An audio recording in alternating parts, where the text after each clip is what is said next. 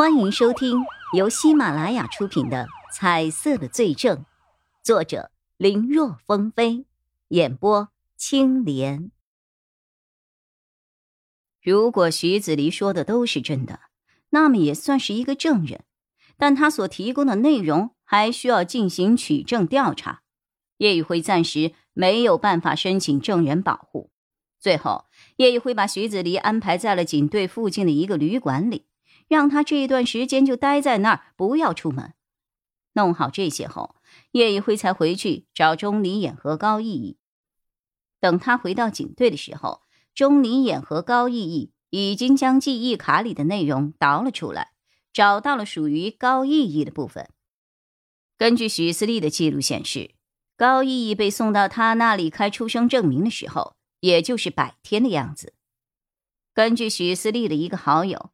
也就是国际航班机长郑梅娟所说，为了不留下出境的记录，高玉让郑梅娟利用他机长的身份，先是把孩子藏在行李箱中，然后带上飞机，最后包了整个商务舱的高玉在那里负责照顾孩子。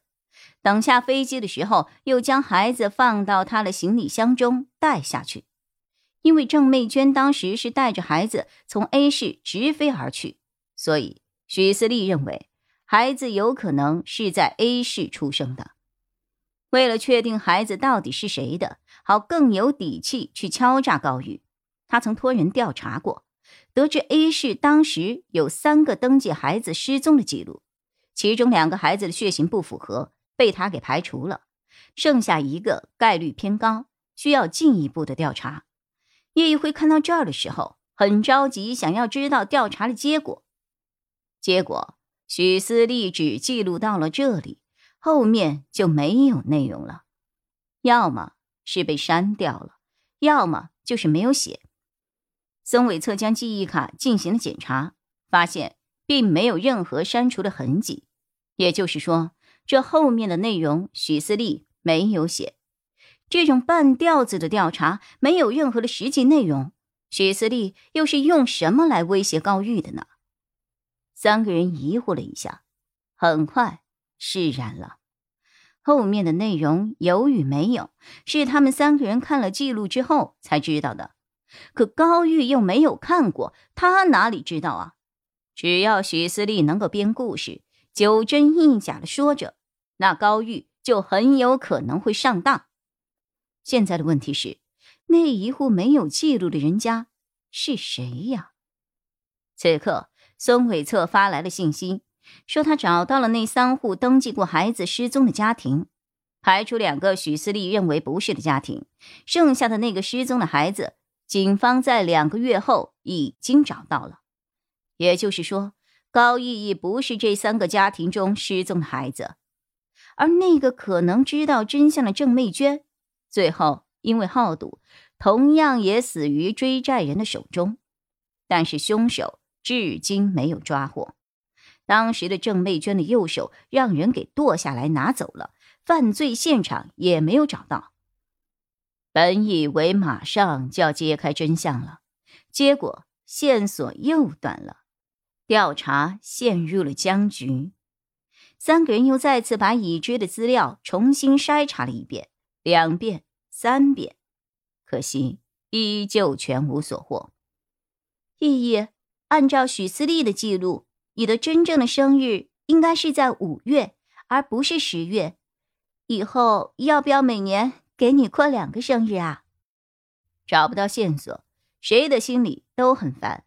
想着活跃气氛的钟离眼笑了笑，打趣着：“哼，好啊，那我每年就能够收两份礼物了。不对，算上阴历，那一年我能够过四次生日呢。”高逸逸也附和着开玩笑，只是那个笑容十分勉强。亲生父母找不到养育的母亲高玉，这两天他不知道该怎么去面对自己的身世，也不知道还谈什么生日啊！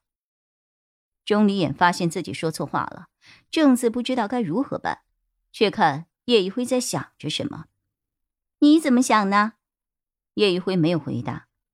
刚才钟离眼提到高玉玉生日应该是在五月，这一句话好像一束闪电划过。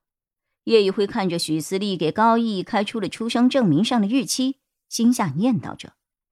他算着算着，心中忽然一动。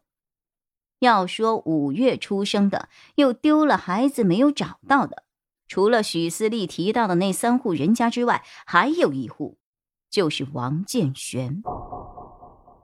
他女儿不就在百日的时候不知所踪的吗？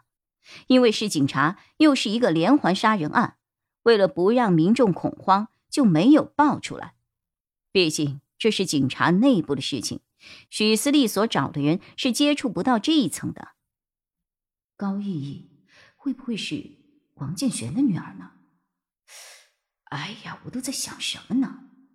叶一辉先是一喜，随即。又觉得他这个脑子跳跃过分了，竟然能够冒出这种稀奇古怪的想法。他只是觉得时间上差不太多，就这么随便的往上靠了一下。要是高逸逸真的是王建玄的女儿，那岂不是意味着高玉或许还是那个连环杀人案的真凶了？根据所有卷宗表明，连环杀人案的真凶是个男的。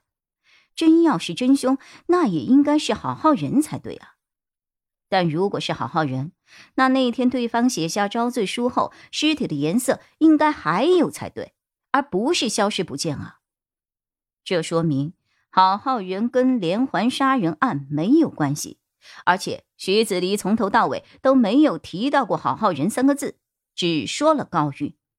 如果他有所隐瞒，那他的颜色就不会消失。叶一辉觉得自己想多了，收回心神，准备重新放在线索上，然后再捋一遍。当他正准备继续和高逸逸他们探讨案情的时候，叶一辉不由得呆立当场，因为高逸逸身上的颜色消失了。难道？叶一辉的心头猛然狂跳。